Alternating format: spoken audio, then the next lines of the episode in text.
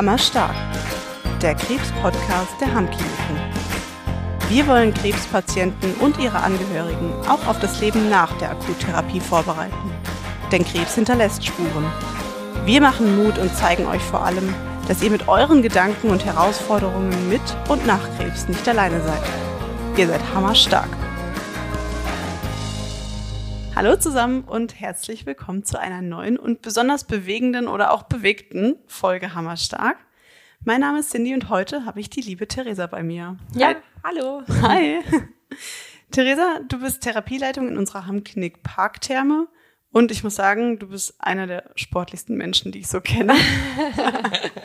du fährst Rennrad, äh, du gibst auch Sportkurse und du hast mir erzählt, du gehst auch mit Kinderwagen joggen, richtig? Genau. Wahnsinnig. Und zusammen mit deiner beruflichen Tätigkeit dreht sich bei dir eigentlich fast alles um das Thema Bewegung, oder? Ja, eigentlich schon. Das nimmt schon einen großen Teil von meinem Leben und meiner Freizeit ein, das stimmt. Perfekt. Also bist du die genau die richtige Ansprechpartnerin heute für unsere Folge, denn es geht um das Thema Bewegung und Krebs. Bevor wir aber jetzt richtig loslegen, habe ich wie immer drei kleine Fragen vorbereitet für dich, damit ich die Hörerinnen und Hörer ein bisschen besser kennenlerne und ich natürlich auch. Und ähm, bist du bereit? Ja, ich bin gespannt. Erste Frage, welche Sprache würdest du gerne sprechen? Spanisch. Ja? Ja. Warum? Weil ich ähm, auch durchs Radfahren immer ziemlich viel in Spanien unterwegs bin im Urlaub. Also ich, wir waren schon oft auf Mallorca Rennradfahren und auch Gran Canaria gehört zu unseren Lieblingszielen. Und ich habe es mal angefangen, ein bisschen über Bubble ähm, mhm. zu lernen, aber dann äh, ja ist es wieder ein bisschen eingeschlafen. Aber das würde ich tatsächlich gerne besser sprechen und mhm. verstehen. Ich glaube, im Land selbst lernt man eh immer am besten. Ja, ne? so ist es. Ja, das stimmt. Ja, da kommen wir eigentlich auch zu einer Frage, die ganz gut dazu passt. Und vielleicht ist es auch das, was du eben schon gesagt hast. Wo machst du denn eigentlich am liebsten Urlaub? Am Campingplatz, Hotel, Ferienwohnung oder ganz was anderes? Also in der letzten Zeit eigentlich am allerliebsten in einer Ferienwohnung oder einem Bungalow oder so, weil ich es einfach genieße, morgens ähm, ohne mich vorher stylen zu müssen, irgendwie auf der Terrasse frühstücken zu können ja. mit meiner Familie und ähm, ja, auch keinen Zeitdruck da zu haben und auch nicht abends bei irgendeinem Buffet auftauchen zu müssen in einem Hotel. Das ist eigentlich gar nicht mehr so mein mm. Das ist, ja, und dann eben im Moment waren wir viel in Spanien. Zum Fahrradfahren. Genau. Ja, und wenn wir jetzt hier rausgucken, dann haben wir heute echt richtig, richtig schönes Wetter. Wenn du jetzt nicht arbeiten müsstest, dritte Frage, was würdest du jetzt gerade tun? Wahrscheinlich wäre ich heute mit meinem kleinen Sohn ins Schwimmbad gegangen. Mhm. Und wenn, wenn ich einen Babysitter hätte, würde ich jetzt aber mit dem Rad irgendeinen Berg hochradeln, tatsächlich. Ah, hört sich klasse an. Wir haben 30 Grad, nur um das kurz festzuhalten. Deswegen den Berg hoch, weil da oben ist es kühler. Ah. Das geht eigentlich echt ganz gut. Witzig. Ja. Ja, mit Bravour gemeistert, würde ich sagen. Gut. Und ich denke, dann ist die erste anfängliche Aufregung auch meistens dann direkt ja, beiseite gelegt. Stimmt. Dann können wir doch direkt anfangen und auch mit der offensichtlichsten Frage anfangen. Warum ist Bewegung eigentlich so wichtig für Krebspatienten? Ja, das ist einfach so, dass wir mit Sport und Bewegung einfach ganz viele ähm, Dinge im Körper bewirken können, die den unseren Patienten zugutekommen. Also was eigentlich ein großes Problem für unsere Patienten ist, sind die Nebenwirkungen der medizinischen Therapie. Mhm. Damit haben die meisten Patienten zu kämpfen und teilweise eben auch länger. Und da setzt eigentlich unsere Therapie an. Und das ist ja auch das Schöne, dass Sport mittlerweile wirklich, oder Bewegung, muss man vielleicht besser so sagen, auch wirklich ähm, Teil der Therapie ist. Es hat einen festen Platz im, in, in, was die Therapie von Krebspatienten angeht, mhm. mittlerweile eingenommen. Und gerade eben bei der Behandlung der Nebenwirkungen und der Folgen der Behandlung ist, spielt es eine ganz wichtige Rolle. Und welche Nebenwirkungen meinst du da im Speziellen oder Folgen? Also natürlich ähm, gibt es äh, durch eine lange Therapie, zum Beispiel wie eine Chemotherapie, ähm, sind die Patienten sehr geschwächt, können vielleicht auch eine Weile sich gar nicht so bewegen, wie sie es vorher gewohnt mhm. waren und verlieren natürlich an Muskulatur, mhm. an Leistungsfähigkeit, auch an Ausdauerleistungsfähigkeit. Und ähm, da ist es wichtig, eben möglichst auch schon während der Therapie. Das ist eine Möglichkeit anzusetzen, aber eben dann auch, wenn es nicht möglich ist, nach Abschluss der medizinischen Therapie dann äh, wieder möglichst früh einzusteigen und eben moderat anfangs natürlich nur und dann langsam steigernd ähm, ja wieder zu trainieren auch. Mhm. Es hat vor allem eben auch auf also verschiedene Prozesse im Körper positive Auswirkungen und das zeigen eben auch mittlerweile viele Studien, da ist jetzt mittlerweile die Studienlage auch echt sicher, mhm. ähm, dass wir, weil wir damit die Körperzusammensetzung verändern, den Hormonhaushalt beeinflussen, das Immunsystem verbessern, auch eben positive Effekte erzielen können, die dann eben auch nach einer Krebserkrankung zum Beispiel das Risiko senken können, wieder zu erkranken. Mhm. Ja, super.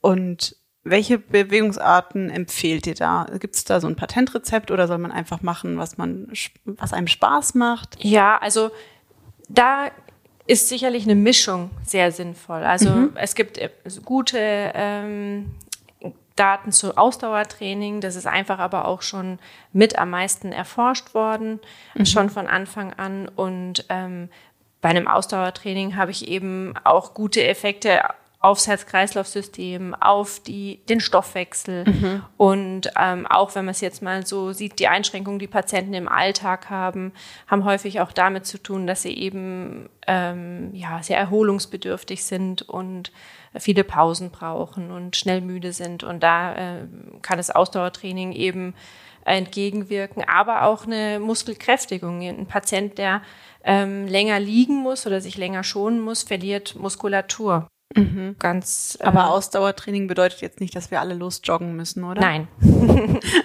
Was gibt es genau. für Alternativen, die vielleicht ein bisschen ja, besser also, sind? Ich glaube, die wenigsten unserer Patienten joggen. Okay. also genau. schon mal, dass wir hier den Druck auch ja. unternehmen. Genau. Also das ist, finde ich, auch immer ein wichtiger Teil. Das ist auch was, was wir unseren Patienten immer mitgeben. Wir sprechen hier nicht von Hochleistungssport mhm. und äh, intensivstem Training. Also wir arbeiten mit den Mitteln des Sports, sage ich immer, aber es geht um Bewegung. Im Prinzip geht es um jede Bewegung, die wir machen, die wir auch im Alltag einbauen können. Und wenn das anfangs einfach bedeutet, dass Patienten äh, möglichst viele Wege zu Fuß zurücklegen, dass sie eben Treppen mhm. steigen und nicht Aufzug fahren. Ähm, allein schon hier bei uns im Haus Jetzt, wo wir noch unseren neuen Gebäudeteil bezogen mhm. haben, sind die Wege noch länger geworden und das ist, stellt schon manche Patienten vor eine große Herausforderung. Ja, ja? und ähm, dann geht es darum, eben auch regelmäßig ruhig kurze Einheiten zu machen. Das kann sein, dass man draußen spazieren geht. Es kann sein, dass man auf dem Fahrradergometer zum Beispiel regelmäßig kurze Einheiten macht und das addiert sich auf und so kann man irgendwann immer länger am Stück auffahren. Mhm. Zum Beispiel. Und äh, kann man auch sagen, dass man zum Beispiel Tanzen dazu zählen ja, würde? Natürlich, auch. auf jeden Fall. Beim Tanzen haben wir sicherlich neben dem körperlichen Effekt auch noch äh, ganz andere positive Effekte auf die Psyche, zum Beispiel genau. mit Musik. Das ist einfach sehr motivierend, teilweise vielleicht auch mit Partner, ist ja noch viel schöner. Mhm. Und ähm, das ist auch eine Form von Ausdauersport, würde ich mal sagen. Gut. Ja. Also man darf schon auf jeden Fall Spaß haben. Natürlich. Das ist auch ein wichtiger Punkt, finde ich. Also ich kann ja dem Patienten erzählen, was gut für ihn wäre, mhm. was sinnvoll ist.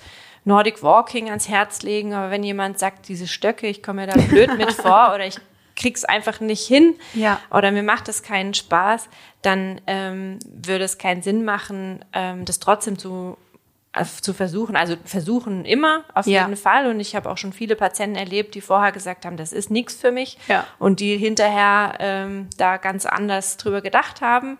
Ich habe auch schon einige äh, Herren dazu gebracht, dass mhm. sie es mhm. richtig gut fanden und gleichzeitig deren Ehefrauen damit glücklich gemacht. Ja, super. Aber ähm, an, es, es ist immer wichtig, dass man was für sich findet, was man gerne macht. Mhm. Sonst kann man das nicht in seinen Alltag einbauen ja, und etablieren. Stimmt. Man wird es wieder sein lassen. Und von daher ist es wichtig, dass man hier bei uns in der Reha verschiedene Sachen ausprobieren kann und dann eben auch sehen kann, okay, das gefällt mir, aber vielleicht eben auch mal sehen kann, das ist gar nichts für mich. Mhm. Und dann entscheide, okay, das probiere ich daheim erst gar nicht aus.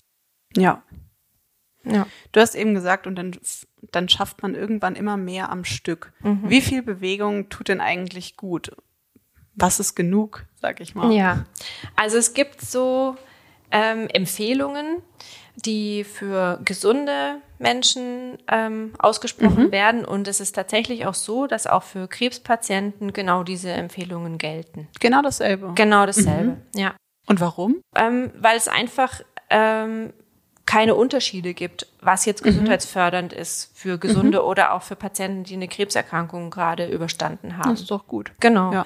Ähm, es gibt vielleicht mal kleine Dinge, die beachtet werden müssen bei der Ausführung des ja. Trainings, auch dass man zum Beispiel empfiehlt, anfangs unter äh, professioneller Aufsicht zu trainieren mhm. oder solche Dinge. Aber so die grundsätzliche äh, Empfehlung, die ist gleich. Mhm. Und die ist, dass man ähm, mindestens 150 Minuten Ausdauertraining pro Woche machen soll mit einer moderaten Intensität. Okay. Oder 75 Minuten mit einer intensiven Intensität. Da kann ich gleich noch ein bisschen mehr dazu sagen. sagen. Erklärst du uns den genau. Unterschied? Ja, das ist auch nicht immer ganz einfach vielleicht, aber jetzt der Unterschied wäre, wenn ich jetzt ähm, spazieren gehe, Nordic Walking mache oder auch mit dem Rad zum Einkaufen fahre, dann wäre das jetzt eher eine moderate Intensität oder wandern, je nachdem, wenn ich ja, jetzt in den... Kein Klettersteig. Ja, genau. ähm, und wenn ich jetzt zum Beispiel Rennrad fahren, Joggen, Skilanglauf, solche Dinge mit bisschen höherer ähm, Intensität und eben höherem Anspruch, dann wären es eben diese 75 Minuten. Wobei man es auch mischen kann. Also mhm. wenn ich jetzt einfach ähm, ja einmal in der Woche mich mit jemandem zum Joggen treffe und ansonsten eben ähm, zur Arbeit laufe morgens oder mit dem Rad fahre, mhm. ähm, dann lässt sich das natürlich auch mischen, das ist klar.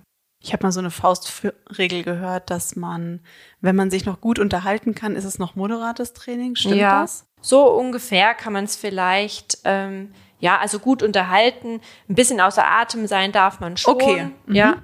Aber noch sprechen können, sagen wir okay. so. Okay. Genau. Vielleicht kann man sich das merken, so ein bisschen ja. als, als Anhaltspunkt. Ja, und zu diesem Ausdauertraining wird noch empfohlen, dass man zweimal pro Woche ein Kräftigungstraining macht. Mhm.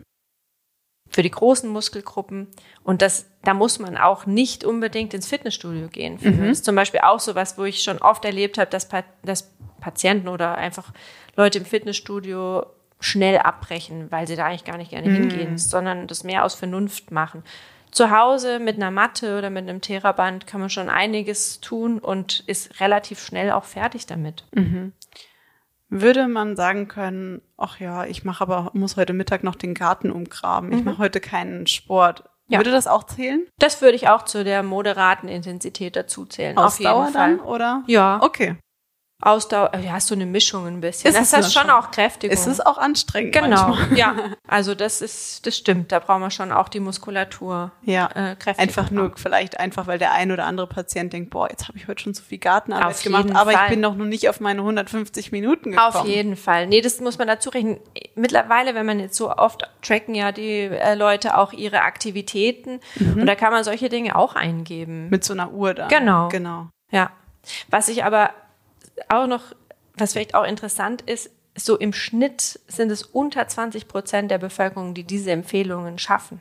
Wow. Das ist eigentlich ein bisschen schockierend und ich habe vor kurzem irgendwo gelesen, dass unter Jugendlichen vor allem auch gar nicht so leicht ist. Die sind doch auch sehr inaktiv häufig, aber auch ältere Menschen schaffen das häufig nicht. Mhm. Aber wenn man es eben jetzt, so wie ich es gerade gesagt habe, auch mit seinen alltäglichen Tätigkeiten mhm. verbindet, ist es, glaube ich, eigentlich nicht unrealistisch, wenn man es bedenkt. Wir haben sieben Tage in der Woche und wenn ich jetzt jeden Tag eine halbe Stunde spazieren gehen würde, hätte ich es schon übertroffen. Wollte ich gerade sagen, sind ja zweieinhalb Stunden in der Woche. Ne? Mhm.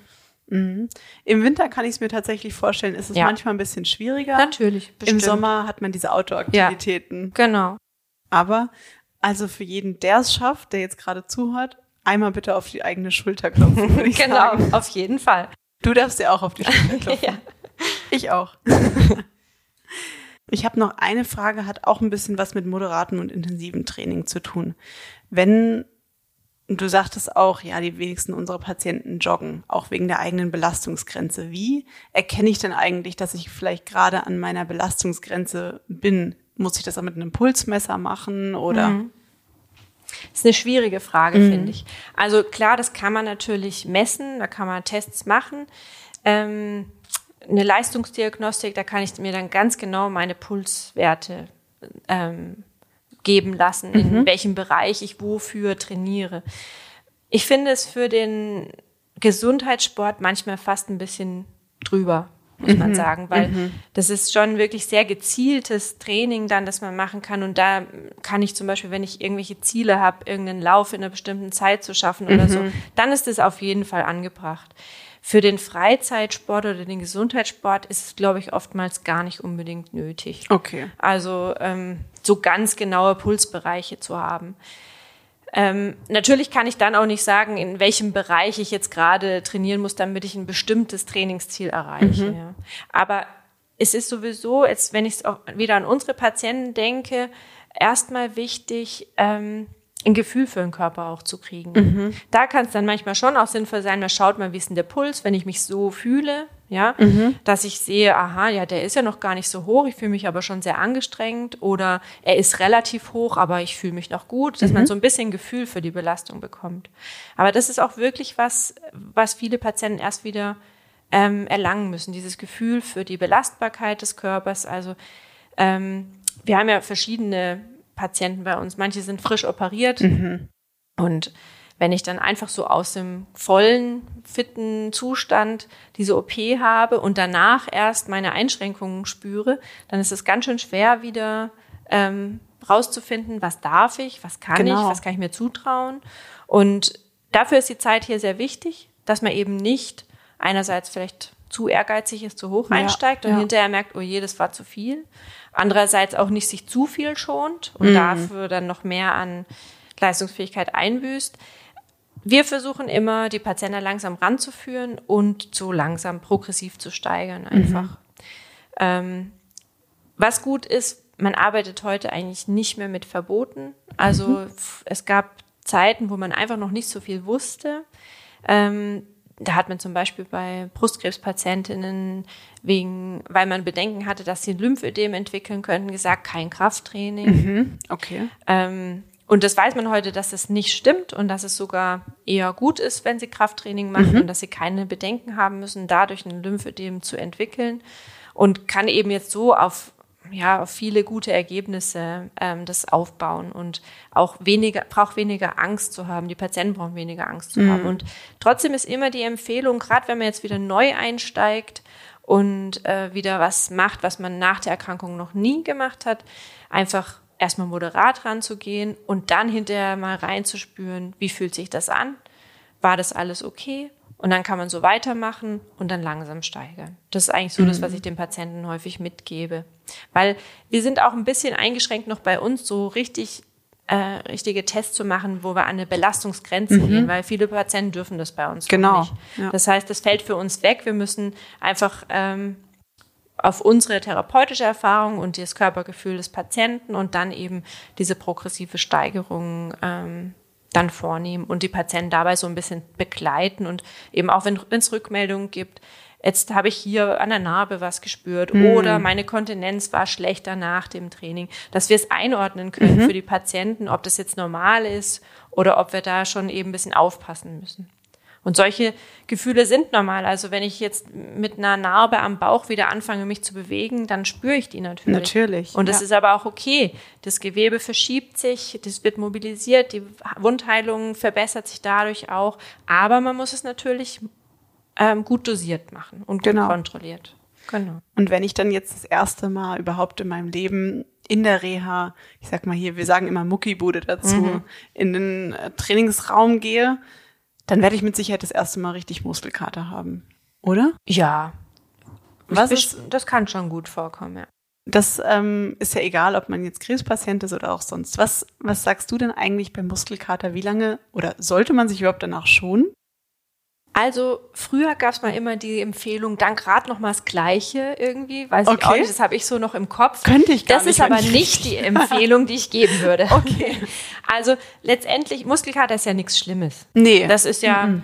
ähm, es sind aber kleine Verletzungen im Muskel mhm. und ähm, das ist einfach ein Zeichen dafür, dass das ein bisschen mehr war als das, was der Muskel so gewohnt war oder was er so mhm. geschafft hat. Okay. Und ähm, das heißt, man darf danach ruhig ein bisschen moderater rangehen. Also lieber ein bisschen was Regeneratives machen, wo ich die Okay. Muskulatur ähm, bewege, aber nicht eben so intensiv, wo ich die Durchblutung anrege. Dann kann das auch einfach besser abklingen und ähm, eben zum Beispiel ins in warmes Wasser gehen. Das ist bei uns im, in unserem Thermalbewegungsbad. Da können die Patienten einfach ein bisschen schwimmen oder auch lockere Bewegungen drin machen. Das ist gut. Oder eben ein moderateres Training auf dem Ergometer zum Beispiel, wo ich einfach die Durchblutung anrege und dann ähm, ja die Muskulatur Und sich nächsten erholen Tag kann. kann ich wieder richtig durchstarten Genau. und dann progressiv steigern und vielleicht habe ich gar nicht mehr so viel Muskelkater Ja, dann. genau. Und Ja. es ist ja sowieso wichtig, beim Krafttraining Pausen zu machen, Mhm. weil eigentlich der Muskel sich erst,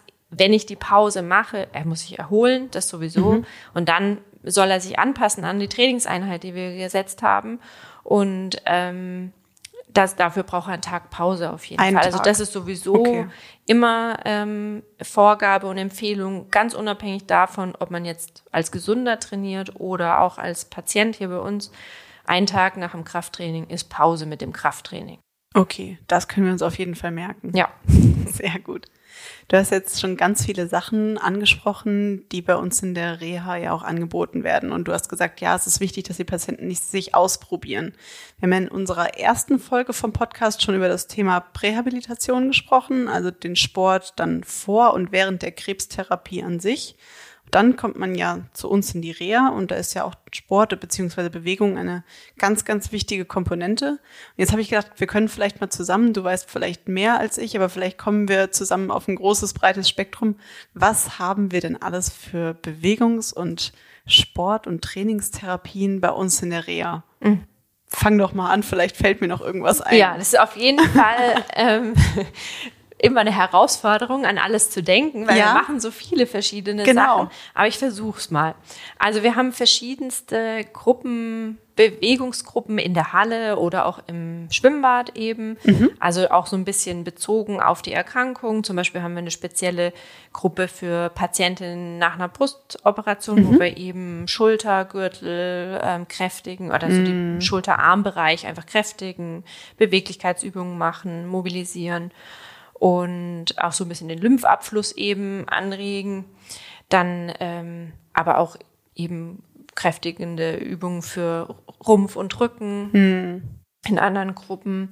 Dann so allgemeineres ähm, Gruppentraining, wo wir auch so Spiele manchmal machen in der Gruppe und so ein bisschen, ja, So mit Bällen oder so? ja, zum Beispiel. Ah, cool. Genau, also alle möglichen So wie Geräte. Sportunterricht früher. Ja, es ist auch tatsächlich so, dass es öfter Patienten gibt, die meinen, das habe ich seit meiner Kindheit, habe ich nicht mehr mit Bällen gespielt. Und das ist richtig. Viele machen das nicht mehr, aber es ist total schade. Ja, macht ja auch Ja, Spaß. und es ist eines der meiner Lieblingsgeräte, weil es total motivierend ist, Mhm. wenn man so sich Bälle zuprellt oder zuwirft oder so. Also vor allem bei den Herren, ich, wenn ich so eine Gruppe Männer habe, wenn man denen Bälle gibt, dann sind die zufrieden. also nun die haben vielleicht auch noch mehr mit Ballsport Ja. so zu tun gehabt, aber es sind wirklich viele Patienten, die das höchstens vielleicht kennen, wenn sie mit den Enkeln spielen. Mhm. Aber sonst eigentlich wenig mit Bällen gemacht haben. Aber es macht Spaß und ähm, ja, man kommt gut auch auf Touren so ein bisschen. ja, ich habe immer gerne Brennball gespielt. Also ganz so intensiv jetzt bei uns nicht, aber so ein bisschen, so auch mal so Staffelspiele oder so, wo man auch so ein bisschen den Ehrgeiz manchmal äh, weckt, das, das machen wir schon ab und zu. Genau. Schön. Dann haben wir auch zum Beispiel sowas wie Step Aerobic. Das machen natürlich die Damen gerne, wobei ich auch schon viele Männer da drin hatte, die sich richtig gut da ähm, geschlagen haben Ja, ist ja auch oder Spaß dran Koordination dabei. Absolut, ne? genau. Ja. Und ähm, dann haben wir natürlich, wie du schon gesagt hast, die medizinische Trainingstherapie, also unsere Geräte, Mhm. Kraftgeräte, Ausdauergeräte. Das ist schon auch ein, ein Teil, wo wir einfach sehr gezielt arbeiten können, Mhm. auch wenn es vielleicht jemandem nicht hundertprozentig Spaß macht. Bei uns ist es Ja. nicht so schlimm. Wir können einfach sehr gezielt arbeiten. Wir haben eine Vibrationsplatte bei uns. Mhm. Was ist das? Das ist, ähm, das kennt man vielleicht aus dem Fitnessstudio manchmal. Es gibt so mm, Powerplate-Platten oder Ah, sowas. ja. Genau, Mhm. sowas in der Richtung. Es ist was anderes ausdrücklich. Also unsere Platte, ähm, Vibrationsplatte heißt Galileo. Mhm. Das ist eine eben für die Therapie ähm, ausgerichtete Platte, äh, wo wir so ähm, eine seitenalternierende Vibration haben. Das heißt, die Platte wippt hin und her. Und äh, wir können da verschiedene Frequenzen einstellen, von 5 Hertz langsame Vibration bis 30 Hertz schneller, kräftigen, mit einem kräftigeren Effekt. Und da haben wir dann auch so ein bisschen Schwerpunkte, wer da drauf trainiert von unseren Patienten hauptsächlich. Wir setzen das ganz gezielt ein für die Behandlung von äh, der Polyneuropathie. Mhm. Das sind die Gefühlsstörungen in mhm. den Füßen bei den Patienten ja. oder Patientinnen. Ähm, vor allem eben nach Chemotherapien, die die Nerven schädigen. Genau. Darüber haben wir auch in unserer Folge acht genau. gesprochen. Ja. ja. Und da ist es eben auch wirklich eine, eine gute Ergänzung der Therapie. Und wir setzen es zum Beispiel auch ein für Patienten, die ähm, Kontinenzring bei uns bekommen nach einer Prostata-Operation. Mhm. Und da arbeiten wir dann aber nicht so im kräftigenden Bereich, sondern mobilisieren mehr mhm. die Muskulatur im Becken, um unser Training, das wir mit dem Patienten machen, unser Schließmuskeltraining optimal zu unterstützen. Mhm. Genau. Ja. Dann haben wir so achtsamkeitsbasierte Bewegungstherapien wie Yoga und Qigong. Mhm. Auch schön. Ja. Findet das guten Anklang? Absolut. Ja. Und das ist zum Beispiel auch was, wo die Patienten ähm, gerne mal ausprobieren möchten ja. und schauen, ist es was für mich? Gerade auch Yoga kennen vielleicht viele noch, aber Qigong ist sowas, das da geht, man muss sich ja überlegen, wenn ich es daheim ausprobieren will, muss ich mich am Kurs anmelden. Genau, da muss ich mich anmelden. Da muss ich mich ja. da anmelden, ich bezahle, es muss zehn Einheiten machen oder so genau. bei der Volkshochschule. Und dann macht es gar keinen Spaß. Wenn es mir gar keinen Spaß macht, dann hat sich das gar nicht gelohnt. So. Ja. Und hier kann man eben mal reinschnuppern und schauen, ist das was für mich? Mhm. Und ähm, gegebenenfalls dann zu Hause weitermachen, wenn ja. es einem gefällt. Ja. Genau. Und dann haben wir natürlich auch noch ähm, Therapien draußen. Mhm. Ähm, also da finden so die Ausdauereinheiten eigentlich statt. Es beginnt beim therapeutischen Gehen. Das mhm. ist also eine moderatere Gehgruppe für schwächere Patienten, ähm, wo wir so eine halbe Stunde unterwegs sind mhm. hier um die Klinik herum. Ja, hier draußen, der Parkterm ist ja auch der Kurpark genau. vor der Tür, ne? Ja. Aber wir haben in allen vier Kliniken eigentlich eine schöne Umgebung drumherum. Auf jeden Fall, ja. ja. Bisschen herausfordernd ist es äh, bei uns manchmal, weil es einfach auf und ab geht. Mhm. Aber das wiederum ist auch ein gutes Training. Von Klar. daher ähm, ist es bauen wir das ein und gehen es halt einfach langsam an. Die Friesen haben den Gegenwind dafür. Das stimmt. Und das ist schlimmer als jeder ja, Berg. Ja. Das hört nämlich nicht auf. Genau. Wenn es bergauf geht, geht es auch irgendwann wieder bergab. Genau. Dann haben wir äh, Wandergruppen mhm. bei uns auch, so und mit unterschiedlicher Dauer und natürlich Nordic Walking, mhm. wo wir dann anderthalb Stunden wirklich in der Umgebung unterwegs sind. Mhm. Ja, das macht dem Patienten natürlich auch großen Spaß. Glaube ich, ja. Und mir auch. Das glaube ich. Aber wahrscheinlich im Sommer noch mehr. Ja, äh, natürlich. Also ich ja. genieße das Wetter so jetzt. Ja. Ich, äh, aber eigentlich muss man sagen, ähm, das Wetter ist gar nicht so schlecht, wie man manchmal denkt. Also auch jetzt kommt der schlaue Spruch vom Sportler: Es gibt kein schlechtes ja, Wetter. Ja, nee, so weit würde ich jetzt nicht gehen. Also ich gehe natürlich auch lieber raus, wenn das Wetter schön ist. Aber dadurch, dass ich das ja beruflich mache, muss mhm. ich ja auch, wenn das Wetter ja. nicht so gut ist. Und meistens ist es nur halb so schlimm tatsächlich. Ja. Und es ist auch ein Phänomen. Die Patienten ähm, sind kommen eigentlich immer, auch wenn das Wetter nicht so gut ist, sitzt mhm. die ganze Gruppe da und wartet auf mich. Wahrscheinlich hoffen alle, dass ich sage, wir gehen heute nicht bei dem Wetter, aber sie kommen dann alle mit. Sehr gut. Das ist also, und eigentlich sind sie alle sehr wetterfest, muss ich sagen. Ja, und wenn es ein bisschen regnet, ist es meistens gar nicht ganz so schlimm. Also wir müssen öfter wegen Hitze eigentlich mal zu Hause bleiben, ah, okay. als wegen starkem Regen, mhm. muss ich sagen. Ah ja. ja. Apropos Regen, wir haben auch noch Wassertherapien, genau. Bewegungstherapien, ja. ne?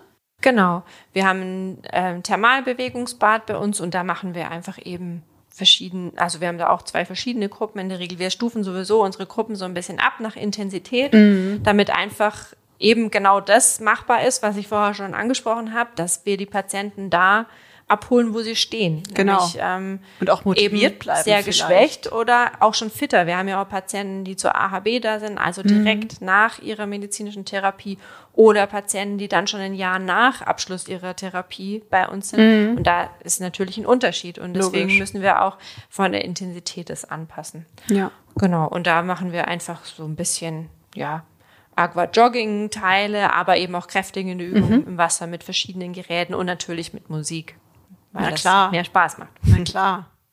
Nee, das ist echt richtig cool. Ich glaube auch diese Intensität, das ist auch so eine Motivationssache. Wenn ich merke, ich kann mit den anderen nicht mithalten, dann geht Genau. die Motivation nach unten. Ne? Auf jeden Fall.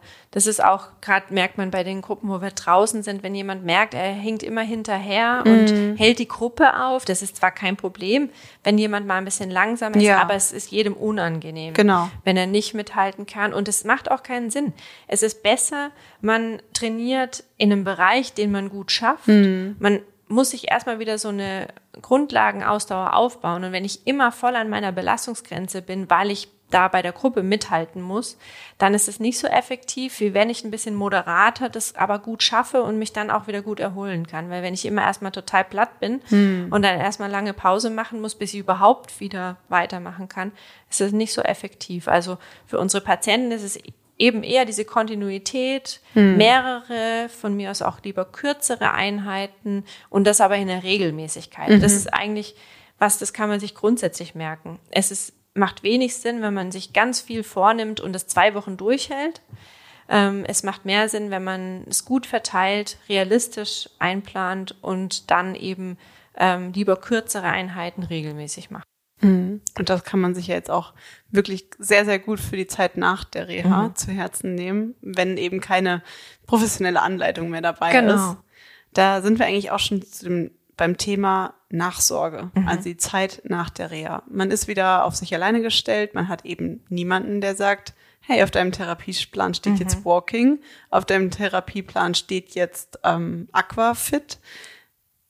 Was kann ich denn machen für Nachsorge? Beziehungsweise was, was, und was versteht man denn eigentlich unter Nachsorge? Ja, also es gibt, das ist wirklich, muss man sagen, der schwerste Teil, würde ich sagen. Also wir stellen es immer wieder fest, weil wir Patienten ja auch häufig noch mal ein Jahr später sehen, dass es eben nicht so einfach ist, seine guten Vorsätze in den Alltag im Alltag umzusetzen. Und da gibt's natürlich verschiedene Ansätze, äh, wie man Patienten dabei unterstützen kann, die Reha nachhaltig zu gestalten, eben zu gucken, wie man dann weitermachen kann, auch noch unter einer Anleitung. Zum Beispiel gibt's Reha-Sportgruppen, an denen man teilnehmen kann, die man verordnen lassen kann. Oder eben IRENA-Programme.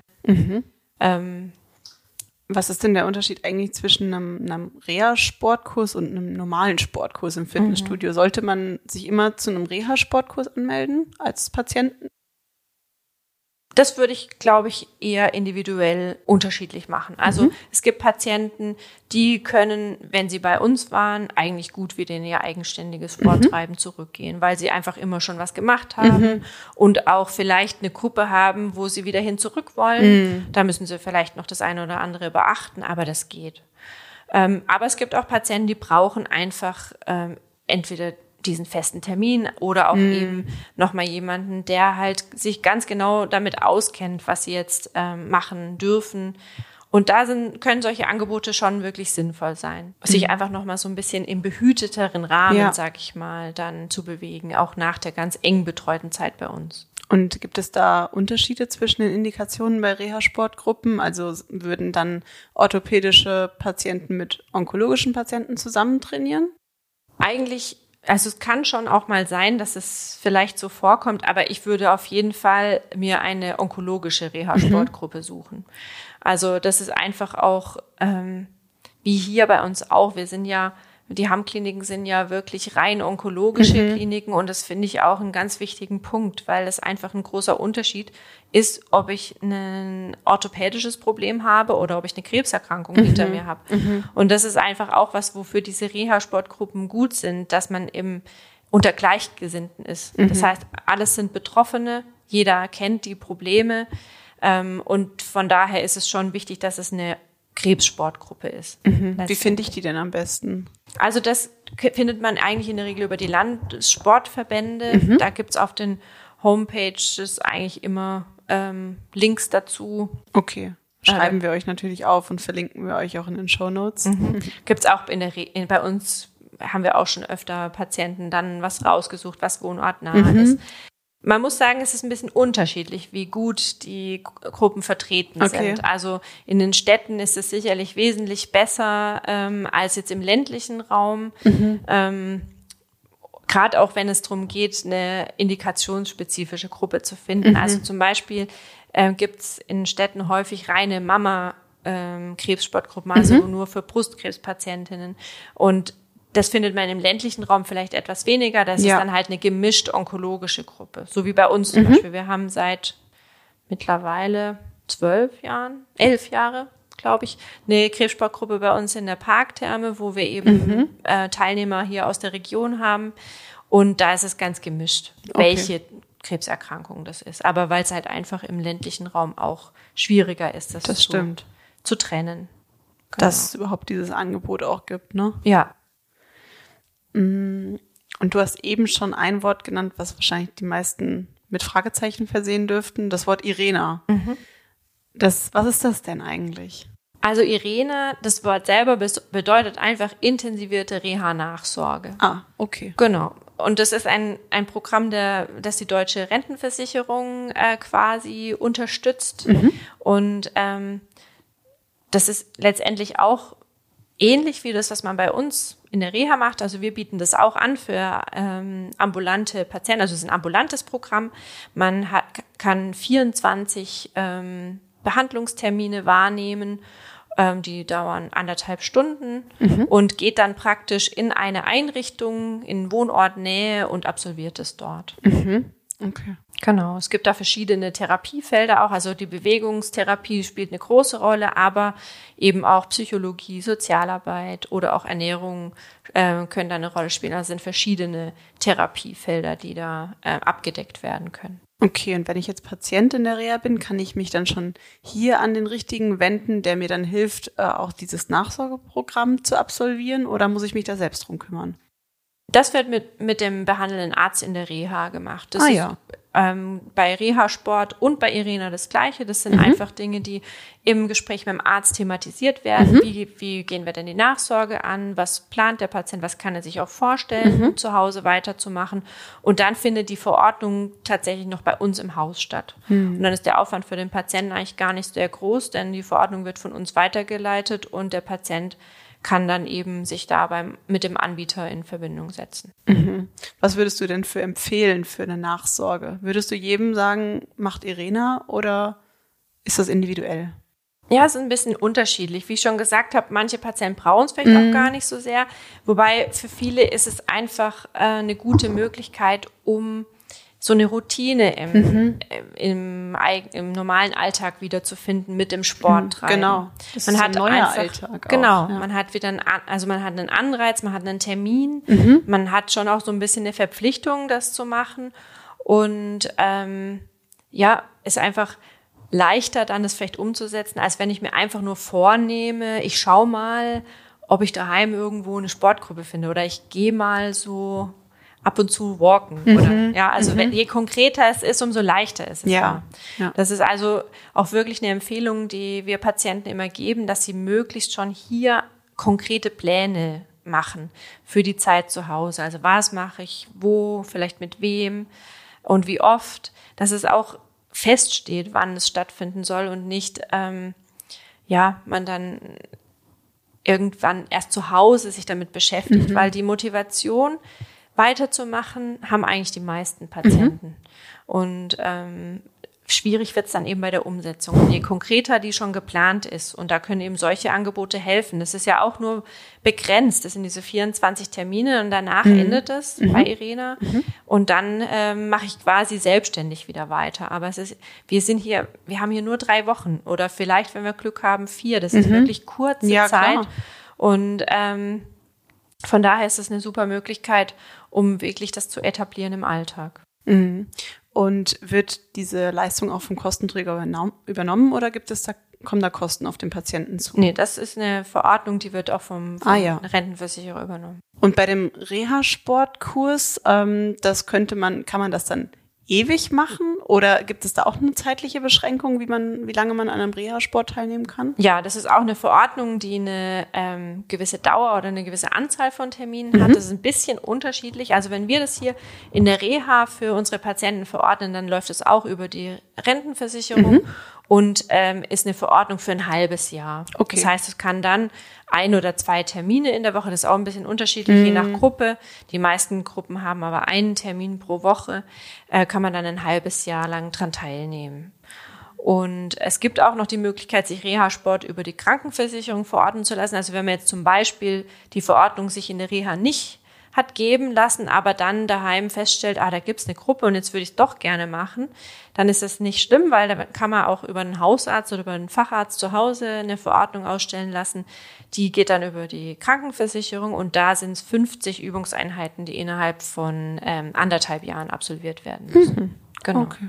Wichtig ist immer bei solchen Angeboten, die müssen immer im Zusammenhang mit einer Reha stehen. Mhm. Also das heißt, ich habe dann immer eine Frist, in der ich das antreten muss. Das sind ah. in der Regel drei Monate okay. nach Abschluss meiner Reha-Maßnahme, weil es ja eine Anschlusstherapie ähm, quasi mhm. ist oder so eine Na Reha-Nachsorge. Das mhm. heißt also, äh, das Ziel ist ja eben den Reha-Erfolg zu sichern und deswegen darf der Abstand nicht zu groß sein. Okay. Und jetzt hast du ja schon gesagt, im ländlichen Bereich ist es ja mhm. oft so, es ist nicht so gut ausgebaut. Ich denke auch bei mir an die Heimat. Es ist, es ist nicht so, du kannst nicht einfach irgendwo ins Fitnessstudio gehen und erwarten, mhm. da gibt's eine Reha-Sportgruppe, geschweige denn irgendwo hinfahren, um eben dieses Irena-Programm zu absolvieren. Es gibt ja seit neuerem oder schon seit längerem auch die Möglichkeit, eine Telenachsorge genau. ähm, in Anspruch zu nehmen. Was gibt's da für Möglichkeiten und was ist das? Das stimmt. Das ist eigentlich eine, ja, eben wie du es gesagt hast, noch nicht so ähm, noch, noch nicht so lange vorhanden, mhm. aber das ist auf jeden Fall eine super Möglichkeit, die sich jetzt auch ergeben hat ähm, für Leute, die eben nicht so eine gute Anbindung haben mhm. oder die vielleicht auch aus beruflichen Gründen, das ist auch was ich häufig höre, das nicht so gut wahrnehmen können, mhm. irgendwo in, in eine Einrichtung zu gehen, weil sie Schicht arbeiten oder wegen der Familie oder ja, warum klar. auch immer. Da kann man, da gibt es also die Möglichkeit über eine App eben dieses mhm. Programm zu absolvieren. Das äh, ist auch was, was wir seit einigen Monaten, mhm. seit zwei oder drei Monaten bei uns anbieten, ähm, dass Patienten eben über die App diese Reha-Nachsorge machen. Das heißt, sie haben, es gibt verschiedene Übungen, die ihnen zusammengestellt werden. Wir bei uns im Haus für, äh, erklären erstmal die, ähm, den genauen Ablauf mhm. und die genaue Bedienung dieser App. Und im, im Nachhinein werden die Patienten dann von anderen Therapeuten betreut. Mhm und ähm, eben die Therapiepläne individuell angepasst. Das also heißt, ist es im Prinzip eigentlich eine weitere Reha dann von zu Hause wieder mit seinem Therapieplan? So ein bisschen, mhm. genau. Also man, es gibt einfach, es wird ein Trainingsplan erstellt, ja. der auf den Patienten zugeschnitten mhm. ist. Das Gute ist, dahinter verbergen sich auch wirkliche Therapeuten. Mhm. Also es ist ähm, es sitzen da Physiotherapeuten, Sporttherapeuten, die dann eben per Telefon oder auch per Chat mit den Patienten kommunizieren. Mhm und ähm, dann eben auch Anpassungen vornehmen. Ja. Und so entwickelt sich eben dann auch der Plan. Also vom Umfang her ist es genauso wie bei Irena in, in echt quasi, mhm. also in Präsenz, ja. wie ich es vorher schon erklärt ja. habe. Ähm, aber ich mache es eben von zu Hause aus und ähm, führe dann quasi meine Übungseinheiten daheim durch mhm. mit kleinen Geräten, die ich da zur Verfügung habe. Da gibt's auch verschiedene Möglichkeiten. Und dann äh, wird es quasi ähm, ich sehe die Übungen auf, in der App auf dem Handy oder, mm. oder auf dem Tablet und ähm, kann mir anschauen, wie wird es durchgeführt. Ich mache es dann nach in der Anzahl und Dauer, wie mir vorgegeben wird. Und dann äh, wird es genauso angerechnet, als wenn ich jetzt in Präsenz irgendwo eine, eine Übungseinheit oder eine Therapieeinheit besucht habe. Ja, und man ist super flexibel halt, ne? Auf jeden Fall. Das ist ja, ist ja auch in, im sonstigen Bereich so. Es gibt ja immer, ich meine, durch Corona war das natürlich dann noch mehr, dass man genau. diese Homeworkouts gemacht ja. hat und man kann die halt von überall aus machen und das zu jeder richtig. Zeit, ne? Auf jeden Fall. Man kann sich's einteilen, man kann es abends machen, man kann mhm. es nach der Schicht machen. Ähm, man kann es auch ein bisschen stückeln. Also ich muss auch nicht immer 90 Minuten am Stück irgendwas ja. machen, sondern ja. kann auch mit kürzeren Einheiten das, ähm, das erreichen. Und ich finde auch, das ist wieder eine Möglichkeit, einfach sehr gut ähm, schon so eine Routine zu finden, mhm. daheim was zu machen. Das fällt vielen nämlich auch schwer, daheim sich Zeit zu nehmen, zu trainieren, mhm. irgendwie eine Matte hinzulegen oder ein Theraband in die Hand zu nehmen und ja. loszulegen, weil die Fenster müssten noch geputzt werden, die Wäsche muss noch aufgehängt werden oder die Kinder müssen Hausaufgaben machen. Mhm. Lauter solche Dinge, Rasenmähen und und alles. und. Alles steht ja an, wir kennen das ja. Aber ähm, dadurch, dass eben da im Hintergrund noch jemand ist, der auch mal nachfragt, jetzt hast du eine Woche nicht trainiert, was ja. ist denn los, geht's nicht gut oder kann ich irgendwie helfen, ähm, hat man einfach noch mal so ein bisschen mehr Druck, sage ich mal in Anführungszeichen, ja. auf positive Art und Weise dran zu bleiben. Und wenn man dann mal so 24 Einheiten wirklich absolviert hat, dann ist auch so eine Regelmäßigkeit schon da und dann fällt es einem auch leichter da, dann dran zu bleiben. Und man kennt viele Übungen einfach mhm. dadurch und kann dann ein bisschen weitermachen. Hört sich erstmal an, als gäbe es keine Ausreden, wenn man, wenn ja, das hat. Ausreden gibt es immer. Genau. Was ist denn, wenn der Schweinehund einen packt? Und wenn er einfach sagt, ich habe keine Lust. Und wenn sich das zieht, nicht nur über einen Tag, sondern ja. über eine Woche, zwei Wochen, was, was kann man machen, um gegen den Schweinehund zu kämpfen? Ja, das ist nicht ganz so einfach natürlich. Und was man sagen muss, ist vielleicht auch ein bisschen beruhigend. Ein Schweinehund hat wirklich jeder. Ja. Das erzähle ich auch meinen Patienten immer wieder. Ähm, so gerne ich mich bewege, so schwer fällt es mir manchmal, mich aufzuraffen. Mm. Das ähm, sind auch so typische Dinge, wenn man dann mal zu Hause ist und schon sitzt oder so, ja, dann noch schön, mal dass es dir auch so geht, Theresa. genau, Sehr also das kenne ich alles. Ähm, und da ist es ein bisschen unterschiedlich, was einem helfen kann. Mhm. Ähm, das ist auch ein bisschen Typsache. Man kennt sich selber ja auch am besten. Aber zum Beispiel sich zu verabreden zum Sport, das mhm. hilft auf jeden Fall. Mhm. Also ich kenne es noch, ähm, aus meiner Zeit, bevor wir ähm, unseren Sohn bekommen haben, da war klar, abends gehen wir laufen, mhm. mein Mann und ich. Und ähm, ich war immer früher zu Hause als er und er musste dann warten, bis er da ist. Und meine ja. Lust sank natürlich von Minute zu Minute. Fall. Und dann kam er heim und wir haben uns angezogen, sind losgelaufen. Und dann hat er gesagt, also wenn du heute nicht äh, mitgegangen wärst, wäre ich nicht gegangen. Und dann habe ich gesagt, ja, es geht mir ähnlich. Und so haben wir beide festgestellt, mhm. wir haben beide überhaupt keine Lust gehabt, mhm. aber wir sind trotzdem gegangen, mhm. weil wir das so ausgemacht hatten. Ja. Und das ist eben eine gute Möglichkeit, wenn man ja. jemanden hat, mit dem man sich so ein bisschen aufraffen kann. Ja, diese Verbindlichkeit. Ne? Ja. Oder ähm, wenn jetzt man ins Fitnessstudio geht nach der Arbeit, dann sollte man halt schauen, vielleicht, dass man die Tasche schon dabei hat und nicht nochmal heim muss. Solche Dinge. So mache ich das tatsächlich genau. auch. Ich fahre gar nicht nach Hause. Ja. Und was ich auch wichtig finde, alle Patienten, die bei uns sind, sehen ja auch diese Notwendigkeit, was für mhm. sich zu tun und wo, nehmen sich das auch vor, sich gut um sich zu kümmern ähm, und um ihre Gesundheit zu kümmern. Und deswegen ist es auch wichtig, dass man diesen Terminen, die man sich da macht, dass man eben trainieren möchte, irgendwie sich bewegen möchte, auch eine hohe Priorität einräumt. Mhm. Das ist ein bisschen gleichzusetzen wie einen Arzttermin, mhm. den man nicht absagen würde ohne guten Grund. Und wenn man das so mit seinen Bewegungseinheiten hält und die eben heilig sind, mhm. sag ich mal, ähm, dann ist es auch eine gute Möglichkeit, um eben ja, vielleicht das ein bisschen abzuschirmen. Aber mhm. natürlich gibt's das Wetter, es gibt die Freundin, die zum Kaffee trinken einlädt genau. und, und, und.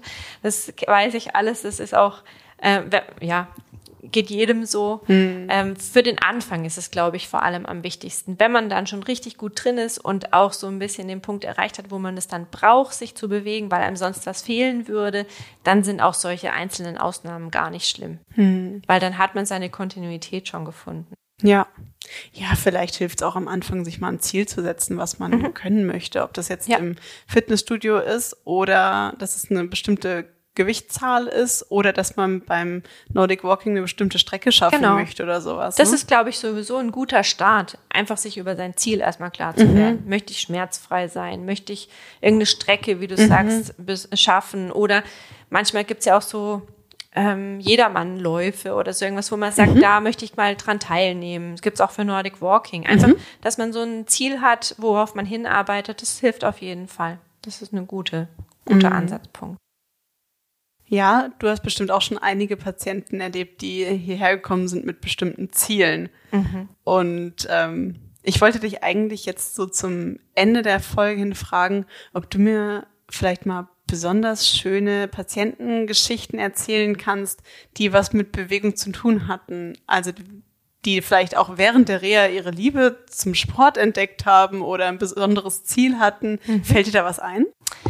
Ja, also es gibt schon so ein paar Patienten, die einem im Kopf bleiben. Mhm. Grundsätzlich muss ich aber auch sagen, ganz allgemein für unsere Patienten, ich bin immer wieder begeistert, wie motiviert die sind. Mhm. Und auch gerade ähm, haben wir ja auch viele ältere Patienten, die wahnsinnig offen sind für das, was ich mit ihnen mache oder mhm. was wir mit ihnen machen, wo ich denke, ja, in den höheren 80ern das erste Mal an so einem Kraftgerät sitzen, ich finde das nicht selbstverständlich. Ich auch nicht.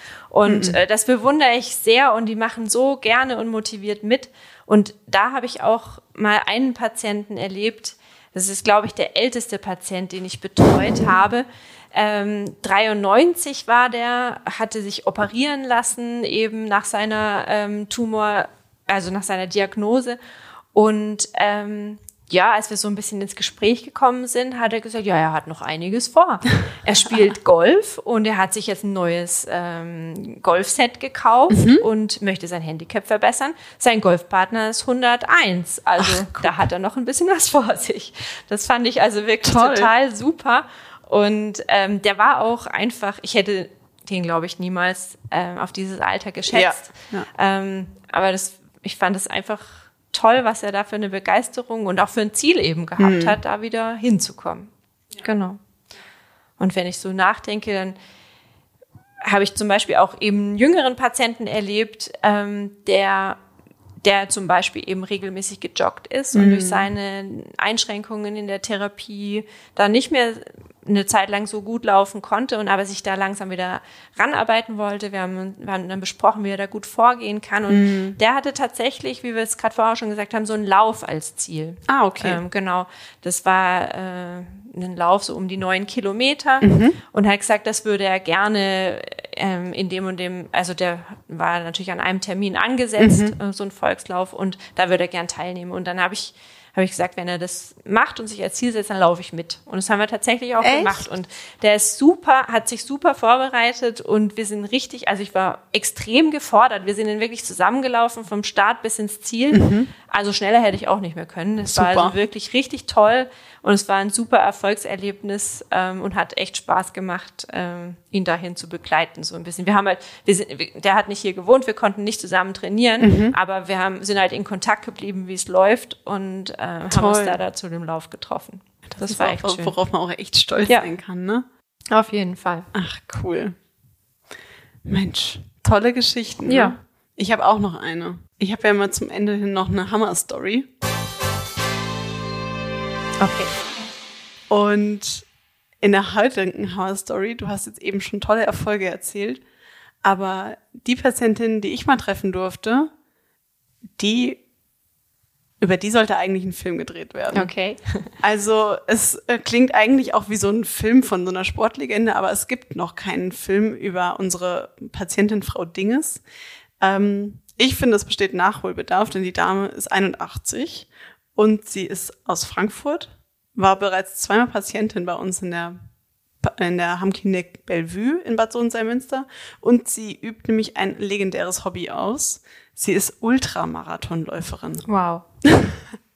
Äh, für alle, die das nicht kennen, ich kannte das vorher auch nicht, als Ultramarathon bezeichnet man alle Läufe, die länger sind als der klassische Marathon, also mehr, länger als 42 Kilometer, was schon mhm. richtig viel ist. Und dabei, und da muss ich schon grinsen, wenn ich es vorlese, am populärsten ist der 100 Kilometer Straßenlauf. 100 Kilometer. Und jetzt Wahnsinn. fragt man sich so, okay, sie hat doch gerade was gesagt von einer 81-jährigen Frau mit Krebserkrankung und 100 Kilometer am mhm. Stück. Da fragt man sich, wie passt das zusammen? Ich meine, ich gucke dich an und du bist super sportlich. Was ist das weiteste, was du am Stück gelaufen bist? 21 Kilometer, glaube ich. Und das ist wahnsinnig gut. Halbmarathon ist ja. das, ne? Richtig, richtig gut. Ja, also Frau Dinges ist Ultramarathonläuferin. Also 100 Kilometer mache ich lieber auf dem Rad. das ist ja Wahnsinn, ja. Ich habe sie damals gefragt, wie sie dazu gekommen ist. Und dann hat sie erzählt, ja, ihr Mann hat eigentlich mit dem Marathonlaufen angefangen und sie hat ihn immer zu den Läufen gefahren und ist dann auch zurückgefahren, stand am Streckenrand. Und einen, eines Tages sagte sie damals als 62-jährige Person, was du kannst, das kann ich auch und äh, hat dann tatsächlich ihre Sportlerkarriere als Rentnerin gestartet. Und seitdem kann sie unglaublich 43 Einträge im Verzeichnis der deutschen Ultramarathonvereinigung zählen. Ja, es ist echt Wahnsinn, vor allen Dingen, wenn man bedenkt, dass die Dame 2005 ihre erste Krebserkrankung erlitten hat. Sie beschreibt auch, dass es in der Zeit ging es ihr nicht gut und aber auch schon ein Jahr später nahm sie wieder an einem Ultramarathon teil und hat auch dann seitdem nie mehr damit aufgehört. Also auch nicht einmal, als sie dann ihre zweite Krebserkrankung 2020, 2021 hatte. Ähm, nicht mal das konnte sie stoppen. Und als wir uns unterhalten haben, hat sie mir so richtig trotzig stolz gesagt, ich lasse mich da nicht unterkriegen. Das mache ich nicht. Und dann ist sie im Frühjahr 2022, haben wir gesprochen, hat sie erzählt, ein Jahr vorher war sie bei uns schon zur AHB, hat sich wieder richtig fit machen lassen und äh, drei Monate später ist sie dann schon wieder ihren ersten Lauf gegangen und Weltrekord. Weltrekord. Im 24-Stunden-Lauf im österreichischen Bad Blumau absolvierte sie damals mit 80 Jahren 131 Kilometer Wegstrecke. Hammer. Einfach Wahnsinn. Und bereits einen Monat später wagte sie sich dann an die berühmt-berüchtigten 100 Meilen. Das sind ja 161 Kilometer. Also das ist eine Dimension, die kann man sich nicht mal ja. vorstellen. Das ist der Mauerweglauf in Berlin. Ich weiß nicht, ob dir das ah, was sagt. Mhm. Und zwar gilt es da, diese Strecke von 161 Kilometer in unter 30 Stunden zu laufen. Und von den ganzen Einzelläufer schaffen das ja natürlich auch nicht so viele. Aber Frau Dinges hat das tatsächlich geschafft und ist diese 161 Kilometer in 29 Stunden und 15 Minuten gelaufen. Und ich meine, es ist jetzt nicht so, dass wir jetzt alle Ultramarathon oder überhaupt Marathonläufer werden müssen. Aber ich finde so eine Geschichte, die Frau ist wirklich ein Hammer. Das ist eine, eine Vorzeigeperson in Sachen Kampfgeist, Motivation und aber auch Lebensfreude. Und zusammen mit den Geschichten, die du gerade erzählt hast, finde ich, ist das ein, eine totale Motivation, jetzt sich heute auch noch mal ein bisschen zu bewegen, oder? ja. Ich glaube, damit sind wir auch so am Ende unserer Folge angekommen. Haben wir irgendwas vergessen? Ich weiß nicht, ich glaube, viele wichtige Dinge haben wir besprochen. Mhm. Auf Anhieb fällt mir jetzt eigentlich nichts ein, was ich noch unbedingt hinzufügen muss. Ja, dann bleibt mir eigentlich nichts anderes zu sagen, als mich ganz herzlich bei dir zu bedanken. Es hat total Spaß gemacht. Sehr gerne, mir auch. War super interessant. Und ja, ich würde sagen, wir gehen jetzt noch ein bisschen raus, bewegen uns gegen unseren Schweinehund und du läufst den Berg irgendwo hoch oder radelst den Berg hoch, weil oben ist es sehr kühl. Und ja, an die Zuhörerinnen und Zuhörer, habt einen schönen Tag bis zur nächsten Folge und vergesst wie immer eines nicht, ihr seid hammerstark. Tschüss. Tschüss.